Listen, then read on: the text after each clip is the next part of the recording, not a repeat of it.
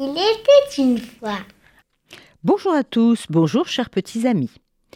Aujourd'hui, la légende du roi Christian X du Danemark, d'après une histoire de Carmen Didi.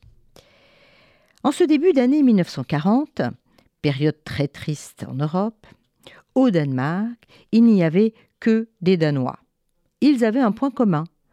Tous étaient les loyaux sujets de leur roi bien-aimé, Sa Majesté Christian X.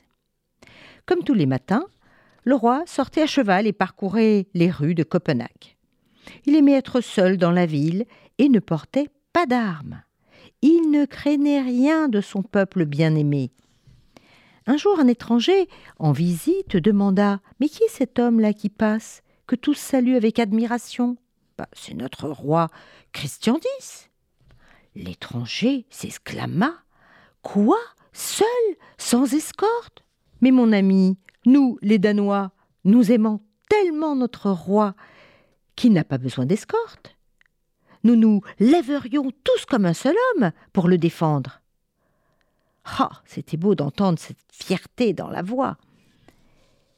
Les Danois étaient loin d'imaginer quel jour sombre les attendait, ni combien leur roi, si sage, allait s'avérer ô combien précieux pour eux. En effet, la guerre éclata comme un orage et gagna toute l'Europe. Même le roi Christian X ne put l'arrêter. Les soldats nazis s'amassèrent à la frontière danoise, pareils à des nuages noirs chargés de menaces. Malheureusement, bientôt, ils firent leur entrée dans la capitale, dans Copenhague, et la ville connut le manque et la famine et le couvre-feu. Le soir, c'était ville morte. Les soldats nazis apportaient aussi un drapeau qu'ils hissèrent au-dessus du palais royal. Quel déshonneur, quelle tristesse. Mais qu'allait faire? Notre bon roi se demandaient les Danois. Ce sinistre drapeau flottait sur la ville, synonyme de guerre, de peur, de haine. Le roi meurtri envoya un soldat le décrocher. Mais un officier nazi, voyant que le drapeau n'était plus là, se rendit auprès du roi. Qui a enlevé le drapeau J'ai envoyé un soldat le décrocher, répondit le roi fièrement. Ah vraiment? Eh bien, nous le remplacerons. Demain, un autre drapeau nazi flottera sur la ville. Eh bien, demain, j'enverrai un autre soldat le décrocher. Je ferai fusiller cet homme, gronda l'officier. Eh bien, dans ce cas, préparez-vous à fusiller le roi, car cet homme, ce sera moi.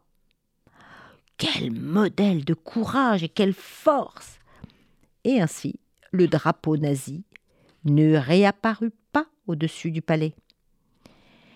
La disparition du drapeau devint un symbole de résistance.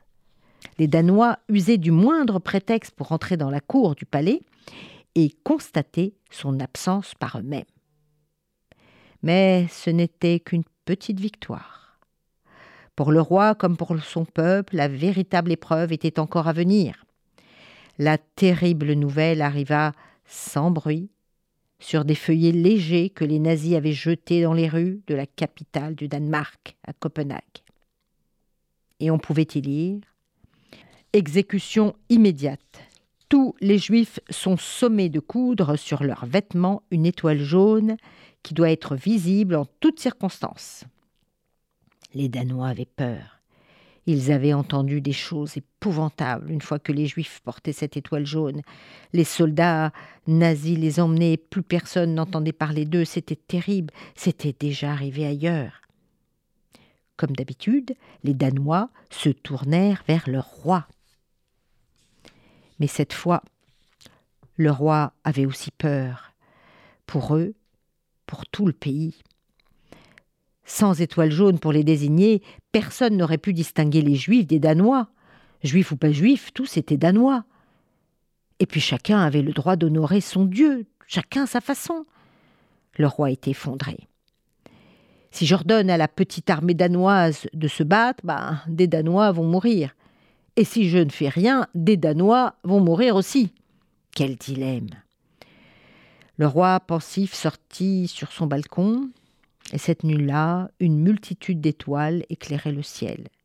Et il se demandait Si tu voulais cacher une étoile dans le ciel, où la mettrais-tu? Et ses yeux scrutaient le ciel. Mais c'est bien sûr La réponse était toute simple. Tu la cacherais parmi ses sœurs. Le roi fit venir son tailleur, le tailleur entra et écouta la surprenante demande du roi. Nous n'avons qu'une heure avant l'aube, dit le roi d'une voix pressante. Aurez-vous terminé à temps? Oui, Votre Majesté, je commence tout de suite, dit le tailleur en s'inclinant. Est-ce que vous comprenez ce que cela signifie? demanda le roi. Oui, Majesté. Et tous vos sujets le comprendront aussi. J'en suis convaincu. Et le roi soupira. Je suis rassuré. Et il plaçait toute sa confiance dans les Danois, et les Danois plaçaient toute leur confiance en leur roi. Le jour se leva, et le roi du Danemark sortit, comme d'habitude, pour sa promenade dans les rues de la ville, seul, plein de courage et de défis. Il portait son bel uniforme, et en le voyant passer, ses sujets comprirent ce qu'il devait faire. Il avait sur son bel uniforme une étoile jaune et tous les Danois se sont mis à coudre une étoile jaune sur leurs habits. Ainsi, de nouveau, au Danemark, il n'y eut que des Danois.